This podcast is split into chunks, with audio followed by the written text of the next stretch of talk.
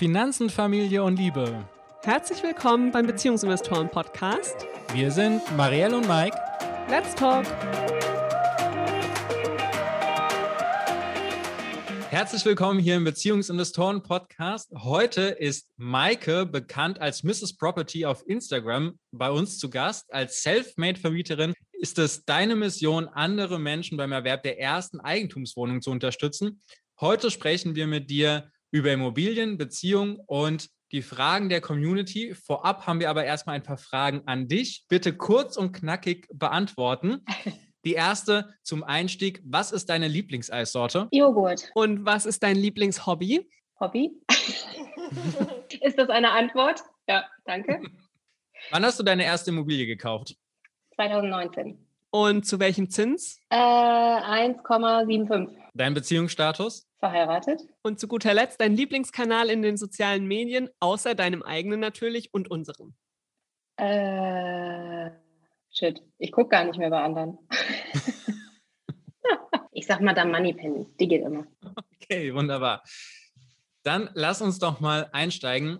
Wie ist denn deine eigene Investitionsreise in die Immobilien gestartet? Du hast ja jetzt gerade gesagt, 2019 hast du deine erste gekauft. Mhm. Wann fingen denn die ersten Überlegungen an, dass du diesen Weg gehen möchtest? Also die konkreten Überlegungen, eine Immobilie zu kaufen, das war so Ende 2018. Ich hatte äh, schon Erfahrungen gesammelt mit Investieren in Aktien-ETFs und irgendwie sollte eine weitere Assetklasse her und konnte mich irgendwie nicht anfreunden mit Kryptowährungen, P2P-Krediten und was sonst vielleicht noch so als Beimischung möglich ist. Dann habe ich einen Podcast gehört vom Finanzrocker damals, wo äh, jemand über Immobilieninvestment gesprochen hat. Und da habe ich irgendwie den Fremdkapitalhebel verstanden. Und dann dachte ich so, hm, okay, krass, ich habe eine Bonität, die kann ich nutzen, war ich mir vorher überhaupt nicht bewusst.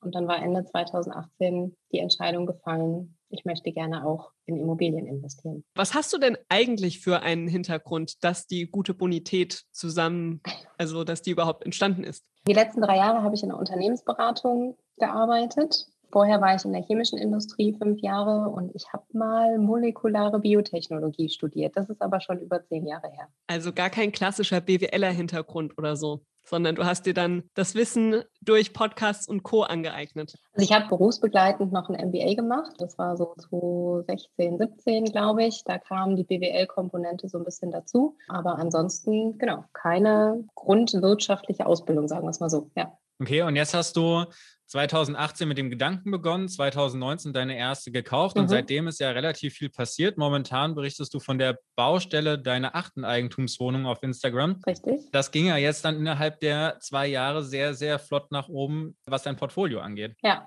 das stimmt. Da ist was bei mir passiert, das nennt man Deal Flow. Also ich habe mich tatsächlich so an meinem äh, Investitionsstandort eingegraben und habe da richtig Bambule gemacht, sodass quasi jetzt nicht sagen, jeder Makler mich kannte, aber schon viele. Ja, dann konnte ich mich vor den Angeboten nicht mehr retten und habe dann einfach gekauft. Wow, und was war die Reaktion von den Banken oder der Bank, wenn du mhm. immer wieder mit dem nächsten Investitionsobjekt vorangegangen bist? Also vielleicht vorab, ist es alles bei einer Bank oder sind es verschiedene Banken, bei denen du finanzierst? Mhm. Von den acht Wohnungen sind sieben bei einer Bank. Die letzte ist jetzt bei einer weiteren Bank finanziert. Und naja, Banken finden das ja insofern cool, weil das ist ja deren Geschäft, ja. Also Banken verdienen Geld mit Geld verleihen, das ist ihr Geschäftsmodell. Die finden das eigentlich ganz gut mit Immobilien, weil es ist eben, deswegen gibt es ja auch so günstige Zinsen, weil Immobilieninvestments aus Sicht der Bank nicht besonders risikoreich sind. Bin, bevor ich die erste Immobilie gekauft habe, tatsächlich auch zur Bank hingegangen und habe denen meine großen Ziele erzählt und erklärt. Das fand der Banker natürlich auch gut, weil auch da gibt es irgendwie Zielvorgaben zu erreichen. Ja, das war eigentlich ein gutes gemeinsames Geschäft, würde ich mal sagen. Okay, jetzt noch mal eine ganz andere Frage abseits der Immobilien. Wie lange bist du denn mit deinem Mann schon zusammen und auch verheiratet? Zusammen sind wir elf Jahre. Im Sommer 2010 haben wir uns kennengelernt. Geheiratet haben wir im Dezember 2013. Also auch schon fast acht Jahre. Na, guck mal, wir haben uns auch 2010 kennengelernt. Scheint ein guter Jahrgang gewesen zu sein. Bei uns war es im August und das war einer der heißesten Tage, glaube ich, des Jahres, ja. Okay, sehr schön. Und was hält er denn von der ganzen Immobiliengeschichte? Macht er da voll mit oder ist das nur dein Ding? Nee, er macht voll mit. Also wir haben äh, große gemeinsame Ziele. Wir wollen gerne in fünf bis sechs Jahren ortsunabhängig leben und sein. Das benötigt eben einfach gewisse finanzielle Sicherheit, Rücklagen, Einkünfte, die da sind. Und deswegen, das ist unser gemeinsames großes Ziel und dafür arbeiten wir auch zusammen. Und auch das Thema Immobilien ist unseres, genauso wie das Thema Aktien auch unseres ist. Und streng genommen von den acht Objekten stehe ich viermal im Grundbuch und habe vier Finanzierungen und er steht viermal im Grundbuch und hat vier Finanzierungen. Also wir bauen das quasi paritätisch auf. Okay, aber ihr trennt das über die einzelnen Immobilien und nicht, dass ihr jedes Mal euch 50-50 ins Grundbuch eintragen lasst? Oder wie macht exakt. ihr das genau? Ja, genau, exakt. Das funktioniert insofern äh, gut. Also was man natürlich nicht machen sollte, wäre irgendwie in einen Darlehensvertrag mit einzusteigen, aber nicht mit ins Grundbuch zu gehen, weil dann habe ich einfach Schulden und keinen Gegenwert dagegen. Äh, deswegen trennen wir es ganz bewusst sowohl die Finanzierung als auch das Grundbuch. Das funktioniert insofern gut, also es funktioniert so lange gut, wie beide eben eine Bonität haben ne? und beide finanzierbar sind. Also wir haben es jetzt einfach so gemacht, als wären wir auch nicht verheiratet. Hm, das ist sehr, sehr spannend. Äh, wieso habt ihr euch dafür entschieden, also das auf diesem Wege zu gehen und nicht zu sagen, wir packen alles 50-50 oder gründen eine GmbH sogar noch und packen das alles da rein? Mhm. Also GmbH-Gründung denken wir jetzt drüber nach, aber uns war erstmal wichtig, auch klein und unkompliziert anzufangen. Ne? Erstmal zu lernen, wie geht das denn überhaupt? Wie geht das mit der Vermietung? Wie fühlt sich das an, Schulden zu haben? Äh, wie fühlt es sich an, Verantwortung zu haben für Menschen, für Wohnraum? Obwohl wir von Anfang groß gedacht haben, haben wir erstmal im Privaten gekauft also es hat zum einen den ganz unromantischen Grund, dass wir natürlich auch immer das Thema Trennung irgendwie gleich mit denken. Das heißt, da kann ich einfach dann äh, das Immobilienportfolio ganz sauber durch zwei teilen. Wir haben jetzt nicht geguckt, ja, sind die Immobilienwerte irgendwie auf den Euro genau exakt gleich hoch. Das wäre meine Herausforderung. genau. Das geht natürlich nicht und auch eine Wertentwicklung muss man sich dann natürlich im Einzelfall anschauen, aber es ist per se einfacher, so ein Portfolio dann zu trennen im Zweifel. Und es hat aber auch eine steuerliche Komponente, weil wir uns damit nämlich die Möglichkeit der sogenannten Ehegattenschaukel offen halten. Das klingt ein bisschen versaut. Ihr guckt schon so. Ja, also ich habe den Begriff tatsächlich noch nicht gehört, Marielle. Hast, nee, also bei uns, äh, wir kennen es noch nicht. Okay, die Ehegattenschaukel. Sollten wir es kennenlernen. ja, also es geht im Prinzip darum, äh, man hat ja die Möglichkeit, nach zehn Jahren eine Immobilie zu veräußern und die Gewinnsteigerung oder die, die Preissteigerung dann steuerfrei einzunehmen. Wir haben jetzt die Möglichkeit, uns die Objekte gegenseitig zu verkaufen. Das heißt, wenn jetzt unsere Immobilien eine Wertsteigerung erfahren, können wir sie uns gegenseitig verkaufen. Wir realisieren dadurch quasi die, die Steigerung, die Preissteigerung. Wir holen auch die Tilgung dadurch wieder raus. Ja, wir beleihen die Objekte wieder von Anfang an zu diesem neuen dann Marktwert und die Abschreibung startet wieder bei Null. Aber das Objekt ist natürlich nach wie vor im gemeinsamen Bestand. Man dreht halt einfach das ganze Portfolio einmal von dem einen auf den anderen, hm. tauscht einmal durch. Und das kann man in der Theorie alle zehn Jahre so wiederholen und ja, generiert dadurch quasi wieder neues Eigenkapital, um es weiter zu investieren. Ne? Ja, aber natürlich auch weitere Schulden. Weil auch der Kredit, der Schulden, jetzt genau. natürlich aufgenommen wird, ist ja genau. erheblich teurer als vorher oder höher. Richtig. Weil ansonsten würde ja auch nicht das Kapital rausfließen. Richtig, genau. Genau. Okay. Ähm, wenn wir jetzt gerade schon bei dem Thema sind, Absicherung und wie man es äh, verteilt, Trennung im Hinterkopf zu haben, habt ihr das Ganze auch mit einem Ehevertrag abgesichert oder habt ihr sowas überhaupt abgeschlossen? Wir haben keinen Ehevertrag. Wir leben in der Zugewinngemeinschaft, hat für uns den Grund, dass wir eigentlich beide mit Null in die Ehe gestartet sind. Also es ist jetzt nicht, mhm. dass irgendwie einer Großvermögen mit reingegeben hat und äh, der andere nicht, sondern ja, wir sind äh, mit Null reingestartet. Das heißt, es ist völlig klar, dass all das, was wir uns aufgebaut haben an, an Bargeld, an Aktien, äh, eben hälftig ist und das Depot gehört auch uns beiden. Da sind wir beide mhm. Depotinhaber. Und mit den Immobilien ist es dann eben jetzt durch die Trennung auch nicht nötig sozusagen. Ne? Also ich müsste jetzt ihn nicht auszahlen im Zweifel, weil er nimmt seine vier mit und ich bleibe bei beiden vier und das Depot teilen wir durch zwei und dann sind wir schnell auseinander. Ja. Okay. Setzt natürlich auch voraus, dass ihr einigermaßen im Guten auseinandergeht.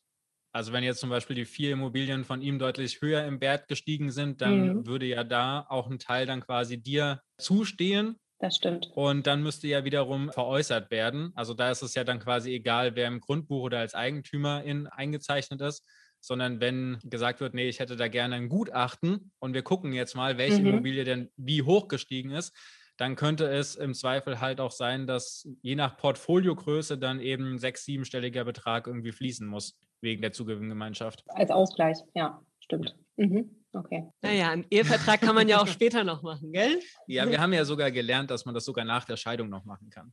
Ja. okay. Also bei der Trennung. Ja, genau. Bis zum Tag vor der offiziellen Scheidung. Genau. Ja. ja die Scheidungsfolgevereinbarung. Aber wie auch immer, darum geht es ja heute nicht. Davon gehen wir jetzt auch mal nicht aus. Wie würdest du das denn anderen Paaren auch empfehlen? Also wir haben ja ganz viele Paare in unserer Community, die, glaube ich, traditionellerweise eher 50-50 die Immobilien kaufen. Was ist da deine Empfehlung? Ist es vielleicht auch unterschiedlich, je nachdem, ob man ein Eigenheim kauft oder eine Kapitalanlage? Was ist da deine Erfahrung? Also beim Thema Eigenheim bin ich komplett blank. Da habe ich mich noch nie mit auseinandergesetzt, weil das für uns nie in Frage kam und auch nicht kommt. Also wir, wir träumen von dem Eigenheim auf vier Rädern oder vielleicht sechs Rädern. So, also da, da kann ich nichts zu sagen. Ich würde das den Paaren tatsächlich so empfehlen, wie wir es machen. Ne? Also wenn, wenn beide eine gleich gute Bonität haben, dann würde ich tatsächlich abwechselnd kaufen. Dann gibt es eigentlich keinen Grund zu sagen, man kauft gemeinsam, sondern ne, eine Immobilie hier, eine da. Mhm. Wenn gemeinsam gekauft wird, das ist aber auch wieder eine steuerliche Komponente, dann würde ich sagen, dass man nicht als Bruchteilsgemeinschaft kauft, wie es ja sonst ist, dass man einfach hälftig im Grundbuch steht, sondern dafür eine GBR gründet. Kann man auch beim Notar noch machen hat erstmal keine Vor- oder Nachteile, hat einfach dann die, die Option, je nachdem, was man mit den Immobilien noch vorhat, wie groß man werden möchte, äh, diese Anteile dann auch wiederum zu überführen in eine GmbH. Aber das ist jetzt schon sehr weit dann in die Zukunft gedacht. Ja. ja, das ist schon sehr professionell dann auch mhm. ausgerichtet, da jetzt nicht nur bei ein oder zwei Anlagen zu genau. bleiben, sondern dann eben auch ein Portfolio irgendwie im zwei- oder dreistelligen Bereich mhm. irgendwie aufzubauen. Ja. Ja, ich würde gerne noch mal einen Schritt zurückgehen weil was mich interessieren würde, es sind jetzt acht Eigentumswohnungen. Mhm. Die Bonität muss ja irgendwie am Leben gehalten werden. Wie organisiert ihr das Ganze denn in eurer Ehe? mit den gesamten Aufgaben und Tätigkeiten, die da auf euch zukommen. Wie kriegt ihr das alles unter einen Hut? Du meinst jetzt, wie wir quasi neben unseren Jobs das mit den Immobilien zeitlich geregelt bekommen? Ja, genau. Okay. Äh, ja, das ist schon anstrengend. Also äh, ich hatte neulich ja nochmal einen Post gemacht zum Thema äh, die, das Märchen vom passiven Einkommen. Also wer sagt, dass Mieteinkünfte passives Einkommen sind, ne, mag ich ganz stark dagegen halten, weil es ist zumindest ein Business, wo man gerade am Anfang viel Energie und Zeit reinstecken muss und darf. Ne? Also einen Investitionsstandort zu finden, Objekte zu suchen, Objekte zu besichtigen, zu bewerten, kalkulieren, Termin mit der Bank und so weiter. Neuvermietung, Renovierung, Sanierung, alles, was da auf einen zukommt, das ist wirklich zeitintensiv. Wir haben uns quasi in der, in der Hochzeit unserer Akquisephase aufgeteilt. Ne? Jeder hatte irgendwie einen gewissen Teil dieses Prozesses angefangen. Also wir hatten eine, eine Shared Mailbox, wo die ganzen Immobilienangebote reingingen. So, dann irgendwie kurz per WhatsApp abgestimmt, ist interessant oder ist nicht interessant. Dann hat mein Mann in der Regel den Erstkontakt übernommen zu Makler, Maklerin, Verkäufer oder Verkäuferin, je nachdem, weil ich einfach tagsüber ganz, ganz schlecht privat telefonieren konnte. Hm. Da konnte er das ein bisschen besser managen sozusagen. Dann hat er die Unterlagen angefordert. Ich habe mich dann abends nach Feierabend 8 Uhr, 9 Uhr, 10 Uhr, 11 Uhr hingesetzt, Unterlagen gewälzt, Hausgeldabrechnungen geprüft, Eigentümerprotokolle gelesen, eine Frageliste wieder geschrieben für den nächsten Tag. Dann hat mein Mann mir die Besichtigungstermine ausgemacht fürs Wochenende. Ja, dann bin ich ausgerückt und habe die Besichtigung durchgeführt sozusagen. Und das Ganze haben wir tatsächlich organisiert über ein Trello-Board, wo im Prinzip jedes Objekt so eine einzelne Karte hatte, wo wir mhm. den Prozess ein bisschen abgebildet haben. wir haben wirklich zum Teil, sag mal, fünf bis zehn Objekte die Woche angefragt und durch diesen Kanal geführt sozusagen. Das war schon wirklich großes Rad. Ja, und mit dem Trello-Board kam dann so ein bisschen Struktur und Organisation rein, weil es war teilweise, rief irgendjemand an und man denkt so, ah, welches Objekt war das jetzt gerade noch? Sagen Sie mal gerade die Adresse bitte. Es war relativ komplex, auch anstrengend, aber am Ende hat es sich sehr gelohnt, ja. Und wie macht ihr das jetzt? Wer betreut von euch die Mieter und so weiter? Bestehenden Mietverhältnis ist es ja relativ ruhig, muss ich sagen. Ne? Also da ist, da ist wenig zu tun das teilen wir uns eigentlich hälftig auf. Ich mache mehr so ein bisschen den Papierkram, ne? also neue Mietverträge aufsetzen, Übergabeprotokolle ausdrucken, Schlüsselübergaben vorbereiten und Schriftverkehr auch mit der Hausverwaltung und so. Mein Mann ist mehr derjenige, der es mit den Handwerkern hat. So. Mit denen habe ich es nämlich nicht so. Aber das passt sich von der, von der Zeit eigentlich ganz gut. Was wir nicht machen, wir sagen, das ist deine Wohnung, da kannst du dich drum kümmern, das ist meine Wohnung, da kümmere ich mich drum, mhm. sondern wir teilen es halt wirklich nach Aufgabengebiet auf, sozusagen. Mhm. Ja, das können wir auch sehr empfehlen. Das ist bei uns auch so. Also egal, ob das jetzt die Aktien sind oder die Immobilien, es ist tatsächlich nach Aufgabengebieten sortiert, mhm. unabhängig davon, wem jetzt irgendwie was gehört. Mhm. Ansonsten wäre es auch zu anstrengend, weil da müssten beide von uns sich in alle Sachen genau. einarbeiten. Genau. Ja. Das sehen wir nicht ein. Ja. Wenn wir die Kompetenzen in unterschiedlichen Feldern haben, dann teilen wir es auch so auf. Ja. Ja. Und wir haben auch Trello-Board. Ja. Mehrere Trello-Boards. Bestes Tool, ja. Das können wir auch sehr empfehlen. Das ist echt sehr hilfreich. Was ist denn bei den acht Wohnungen, die ihr jetzt habt, so die Strategie dahinter? Mhm. Vielleicht kannst du das mal kurz in ein paar Worten berichten. Sind das alles ähnlich große Wohnungen? Sind die alle im selben Viertel? Was ist die Strategie? Also die, die grundlegende Investmentstrategie ist auf jeden Fall Buy and Hold. Mhm. Es gibt ja noch diverse andere, weiß ich nicht, Fix and Flip, also äh, kaufen, sanieren, teurer verkaufen. Wir kaufen, um zu behalten, weil wir eben aus den Einkünften leben wollen. Und wenn ich dann die Immobilie verkaufe, dann habe ich wieder Bargeld, dann muss ich das wieder irgendwie anlegen. Wir wollen Einkünfte erzielen. Vom Standort her, die sind alle in Essen im Ruhrgebiet. Wir haben selber in der Stadt mal gewohnt über zwei Jahre, deswegen kennen wir uns ganz gut aus, auch mit den Stadtteilen und Stadtvierteln ähm, und wissen halt, wo man gut investieren kann, wo schöne Wohnlagen sind, ähm, und wo es halt dann doch ein bisschen brenzlig wird. So. Das sind kleine Wohnungen, also zwischen ein und drei Zimmer. Ich glaube, die größte hat knapp 70 Quadratmeter, die kleinste hat ungefähr 40 Quadratmeter. Eine Einzimmerwohnung mit Balkon weil wir damit einfach ein großes Mieterklientel ansprechen. Ne? Also wir haben vom alleinstehenden jungen Herren bis zum Rentner-Ehepaar alles dabei. Und eine Frau mit zwei Kindern haben wir auch, also kleine Familien. So, das ist so die, die, die Zielgruppe. Nicht die vierköpfigen Familien, fünfköpfigen Familien, die dann einfach mit drei Zimmern nicht mehr zurechtkommen. Ne? Aber genau, kleine Wohnungen im Stadtgebiet verteilt, also nicht, nicht alle in einem Viertel. Mhm. Okay, ich glaube, da können sich auch unsere Hörer und Hörerinnen etwas mitnehmen. Vor allem zu den Strategien hatten wir auch neulich einen Post, dass, wie du gerade gesagt hast, ne, Buy and Hold, Fix and Flip, man kann es ja auch kombinieren miteinander. Mhm. Arnold Schwarzenegger hatte die Strategie damals, die runtergekommensten äh, Immobilien in den USA zu kaufen, wo mhm. er gesagt hat, das sind Stadtviertel, die werden sich entwickeln in den nächsten 20 Jahren und ich kaufe die jetzt für 500 Euro ein. Mhm. So, jetzt haben wir ja schon ein bisschen davon gehört, wie ihr das organisiert als Paar. Mhm. Jetzt habt ihr eure Berufstätigkeit, ihr habt die Immobilien und jetzt hast du gesagt, das reicht mir nicht, ich gründe noch Mrs. Property auf Instagram. Wie kam es dann zu diesem Schritt? Also ich habe mir die Social-Media-Landschaft, was die Immobilien angeht, mal angeschaut und habe mir ganz einfach gedacht, das kann doch nicht alles sein. Also äh, muss es denn immer der gleiche Stereotyp irgendwie sein? ja, Mitte 50, dunkler Anzug, dicke Uhr, großes Auto, dunkle Hintergrundfarben, die Beiträge irgendwie alle in der gleichen Art, weiß ich nicht. Es hat mich nicht angesprochen und deswegen war ich mir einfach sicher, es muss noch irgendwo eine andere Zielgruppe geben, die mit dem Thema, ja, sich noch nicht angesprochen fühlt und so bin ich angetreten, als Mrs. Property ganz bewusst einen Gegenpol dazu aufzumachen und einfach erstmal über mein, über mein Leben als Vermieterin auch zu, zu bloggen, ne? mit allen äh, Höhepunkten, ja, wenn am äh, dritten des Monats die Mieten eingehen und allen Tiefpunkten, wenn es eben mit der Sanierung nicht so schnell vorangeht und die Kosten auch aus dem Ruder laufen. Okay, jetzt ist es ja nicht dabei geblieben, mhm. dass du sagst, das ist einfach nur ein Blog, sondern du hilfst ja auch anderen Menschen dabei, ihre erste Eigentumswohnung zu kaufen jetzt aus unserer Erfahrung ist ein äh, Coaching oder Mentoring-Programm oder ein Online-Kurs, wie auch immer das sein mag, jetzt auch nicht mit sehr wenig Arbeit verbunden. Mhm, stimmt. Deswegen habe ich ja auch den Unternehmensberatungsjob aufgegeben. Also mhm. ich habe eine Auszeit genommen, Januar, Februar, März als Sabbatical über eine Teilzeitlösung und habe dann quasi in der Mitte der Auszeit, Mitte, Ende Februar gemerkt, krass, das macht mir so Spaß, das macht mir so Laune.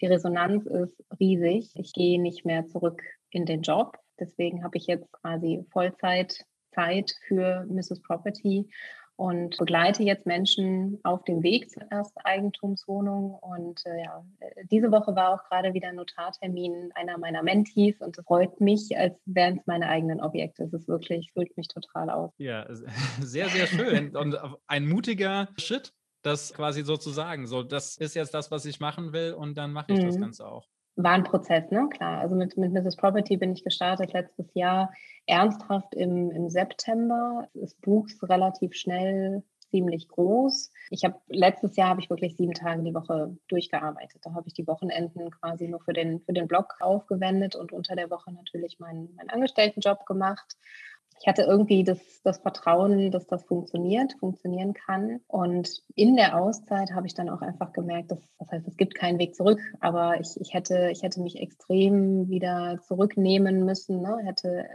hätte das einfach nicht so weiterlaufen lassen können, äh, wie ich es gerne gehabt hätte.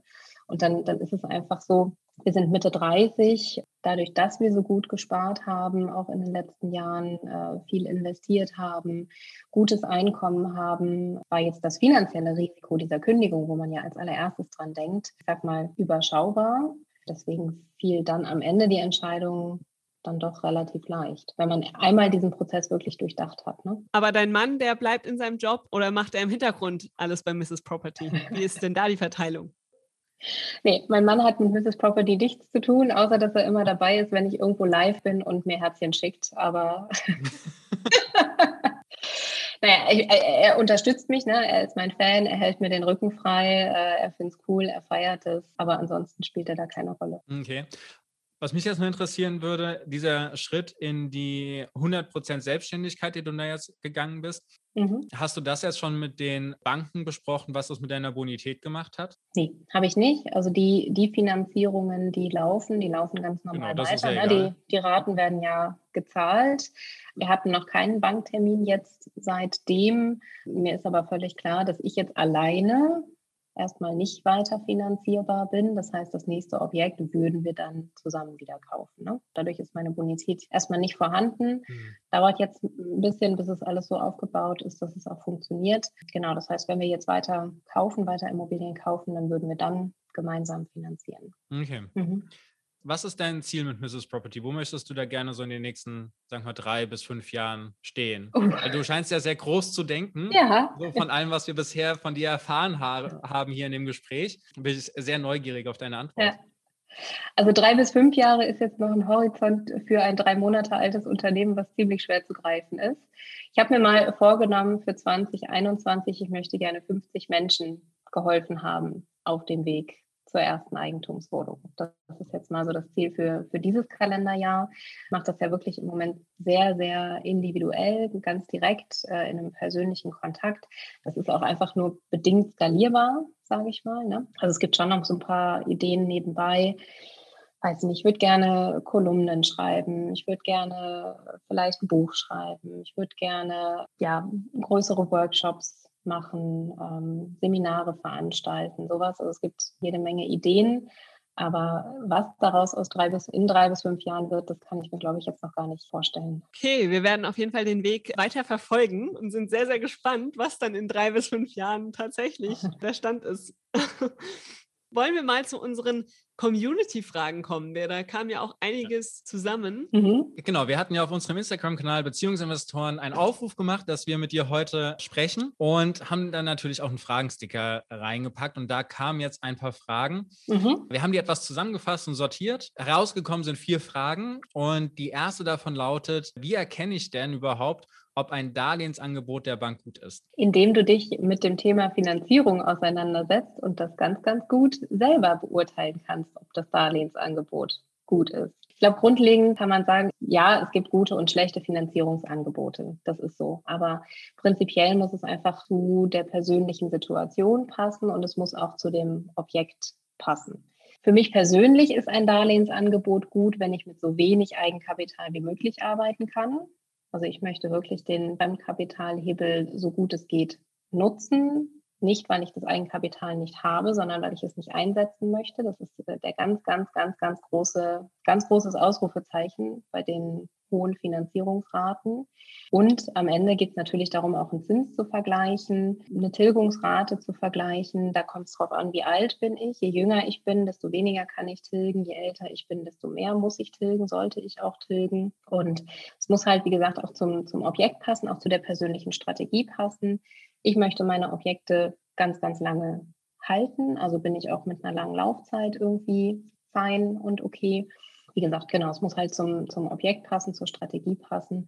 Und ganz wichtig ist, ein gutes Darlehensangebot ist dasjenige, woraus dann auch am Ende eine Kreditzusage wird. Ne? Weil zwischen Darlehensangebot und Kreditzusage vergehen ja auch noch ein paar Tage oder Wochen und da werden äh, Entscheidungen gefällt und ein 0,9 Prozent Log-Angebot von irgendeinem äh, Internetprovider ist kein gutes Angebot, weil ich dir versprechen kann und euch versprechen kann, dass daraus keine Kreditzusage wird. Ja, die Erfahrung können wir auch teilen. Dann gibt es da super tolle Angebote. Ja, im Laufe der Diskussion steigt einfach der Zinssatz dann doch noch genau. deutlich an. Ja. Und dann ist am Ende die Hausbank vielleicht doch die bessere Alternative gewesen, ja. gell? Ja, äh, wir hatten es tatsächlich, wir sind jetzt gerade dabei, unsere dritte Immobilie zu kaufen. Dein Stiefpapa hatte in der Zeitschrift diese Vergleichsangebote, also mhm. wo jetzt der ungefähre Zinssatz liegt, bei welcher Bank und so weiter. Die realen Anfragen sahen tatsächlich sehr anders aus als das, was mhm. jetzt in mhm. der Zeitung abgedruckt war. Ja, äh, also man, da darf man sich einfach immer klar machen, so ein Zins setzt sich ja aus verschiedensten Komponenten ja. zusammen. Und das, da ist der Leitzins, glaube ich, die Komponente, die noch am wenigsten Einfluss hat, sondern da geht es um persönliche Bonität, es geht um einen Beleihungsgrad, es geht um Beleihungsauslauf, es geht darum, wie das Objekt eingewertet ist, wie ist der Zustand. Und so setzen sich Zinsen zusammen. Deswegen äh, können, kann ich jetzt auch mein Finanzierungsangebot mit eurem überhaupt nicht vergleichen. Nee, nee geht es auch gar nicht. Also genau. es war bei der Immobilie, in der wir jetzt hier auch gerade sitzen, war es ja auch so, dass wir mit der Bank mehrere Gespräche hatten und dann irgendwann bei dem dritten oder vierten Gespräch haben sie gesagt, ach, das ist alles so gut, was sie hier machen, wir können sie ein Kundensegment höher einstufen. Mhm. Und das bedeutet, dass sie jetzt irgendwie 0,25 Prozent niedrigere Zinsen von uns bekommen. Ja. Und wir so, aha, es gibt Sehr Kundensegmente, spannend, ne? ja, genau. genau. Dann kommen wir doch mal zur zweiten Frage und zwar, wie viel Instandhaltungsrücklagen sollte man denn haben? Mhm. Ich glaube, ich würde das gerne mal auf den Quadratmeter runterbrechen, weil es natürlich auch sehr viel davon abhängt, wie groß die Wohnung ist und wie viele ja. ich jetzt irgendwie im Repertoire habe. Ja, genau. Kommt natürlich auch massiv auf den Zustand der Wohnung an. Ja, also wenn ich ein Neubauobjekt oder ein kernsaniertes Objekt kaufe, dann würde ich sagen, reicht es, wenn ich 5 Euro pro Quadratmeter pro Jahr vielleicht zur Seite lege. Wenn ich aber weiß, beim nächsten Mieterwechsel ist Tabula Rasa und zwar inklusive Elektrik und Wasserleitungen, dann darf ich mir überlegen, dass so eine Sanierung 500 Euro den Quadratmeter kostet. Ja, also 60 Quadratmeter Wohnung mal 50 Euro sind 30.000 Euro. Wenn ich die dann nicht habe oder im Zweifel von der Bank noch zu dem Zeitpunkt dann bekomme, dann wird es eng mit der Neuvermietung. Ne? Mhm. Gehen wir direkt zur nächsten Frage. Die lautet, wie verwaltest du deine Immobilien? Ein bisschen was davon hast du ja schon erzählt, aber mhm. vielleicht kannst du dazu noch ein bisschen mehr erzählen. Also dadurch, dass ich ja nur Eigentumswohnungen habe in Mehrfamilienhäusern, ist es so, dass bei meinen Objekten immer eine Hausverwaltung installiert ist. Und diese Hausverwaltung, die kümmert sich um das Gemeinschaftseigentum. Also alles das, was nicht nur zu meiner Wohnung gehört, sprich Fassade, Dach, Fenster, Treppenhaus, Klingelschilder, Briefkastenanlage, Zentralheizung. Das verwaltet die Hausverwaltung. Da muss ich mich nicht drum kümmern. Dafür bezahle ich die Hausverwaltung. Und alles das, was sich hinter der Wohnungstür befindet, das mache ich selbst. Also Neuvermietung, Mieterwechsel, Schlüsselübergaben, Renovierung, Sanierung in den Wohnungen, ähm, Instandhaltung und dann kommt eigentlich nur einmal im Jahr die Nebenkostenabrechnung, die aber auch durch die Hausverwaltung ja schon sehr gut vorbereitet ist. Ähm, das ist dann eigentlich eine einfache Excel plus minus, zu viel gezahlt oder zu wenig gezahlt. Und dann gibt es eben die entsprechende Abrechnung mit den Mietern, sodass da eigentlich papiermäßig nicht so viel zu tun ist. Super. Dann haben wir eine Frage, auf deren Antwort ich schon sehr, sehr gespannt bin. Hast du eine Faustformel, ob sich eine Immobilie rentiert? Ja, habe ich für mich persönlich, also wenn ich eine Immobilie kaufe und sie zu einem großen Teil finanziere, den Kaufpreis finanziere, kann ich damit rechnen, 1,5 Prozent Zinsen, 2 Prozent Tilgung, heißt 3,5 Prozent Rendite muss die Immobilie per se schon mal bringen, damit ich die Bankrate bezahlen kann. So. Hm. Dann würde ich immer noch 1 Prozent bis 1,5 Prozent für Kosten, Verwaltungskosten, sonstige Kostenrücklagen dazu rechnen. Dann sind wir bei 5 Prozent. Wenn ich also möchte, dass sich meine Immobilie komplett von alleine trägt, dann habe ich eine Mindestrenditeerwartung von 5 Prozent. Und das rechnet sich durch die Jahresnetto-Kaltmiete geteilt durch den Kaufpreis. Wenn das 5 Prozent sind, also Beispiel 5000 Euro Mieteinnahmen im Jahr bei einer Immobilie, die 100.000 Euro kostet, dann kann ich mit dem dicken Daumen davon ausgehen, dass die sich von alleine abträgt. Jeder Prozentpunkt mehr bedeutet dann einen monatlichen Überschuss. Jeder Prozentpunkt weniger bedeutet, dass ich monatlich 50 oder 100 Euro drauflegen darf. Hm. Das ist ja super einfach. Also da kann ja jeder in Immobilien investieren. Naja, es ist wahrscheinlich, wenn ihr ein Angebot bekommt, dann ist das eine der Sachen, nach der ihr schaut und dann geht es natürlich in die Analyse. Ja, und es ist auch immer eine Frage des Standorts. Ne? Also ich habe an einen Investitionsstandort eine Renditeerwartung. Ich hätte in München Innenstadt nicht die Renditeerwartung 5 Prozent. Ich habe in Essen im Ruhrgebiet die Renditeerwartung 5 Prozent. Ja, also da, da äh, trennt sich dann auch die, die Standortstrategie einfach anhand der, der Renditeerwartung. Ne? Ja. Auf jeden Fall. Ich glaube, in München wird es keine Wohnung auf dem freien Markt geben. Auf dem freien Markt, genau. Also es gibt, gibt ja auch ganz viele äh, Strategien, irgendwie an Objekte zu kommen, die es nicht bis ins Schaufenster im Maklerbüro schaffen. Ähm, also ich würde es nicht, nicht ausschließen wollen oder gerade wenn man dann ja Objekte findet mit Potenzial, wie es dann immer so schön beschrieben ist, also wo wirklich viel zu machen ist, viel zu erledigen ist oder wo vielleicht ein schwieriges Mietverhältnis ist oder ne, sowas, aber da zahlt man dann einfach mit seiner eigenen Zeit und mit den eigenen Nerven wieder drauf. Ne? Ja, auf jeden Fall. Das sind ja die beiden Währungen, die es gibt, Geld und Zeit. Und man möchte sich überlegen, was man davon gerne bezahlen mhm, will. Genau. Wunderbar. Wenn jetzt noch Menschen aus unserer Community Lust haben, dir eine Frage zu stellen oder mal bei dir vorbeizuschauen, wo können Sie das machen? Wie kommen Sie zu dir?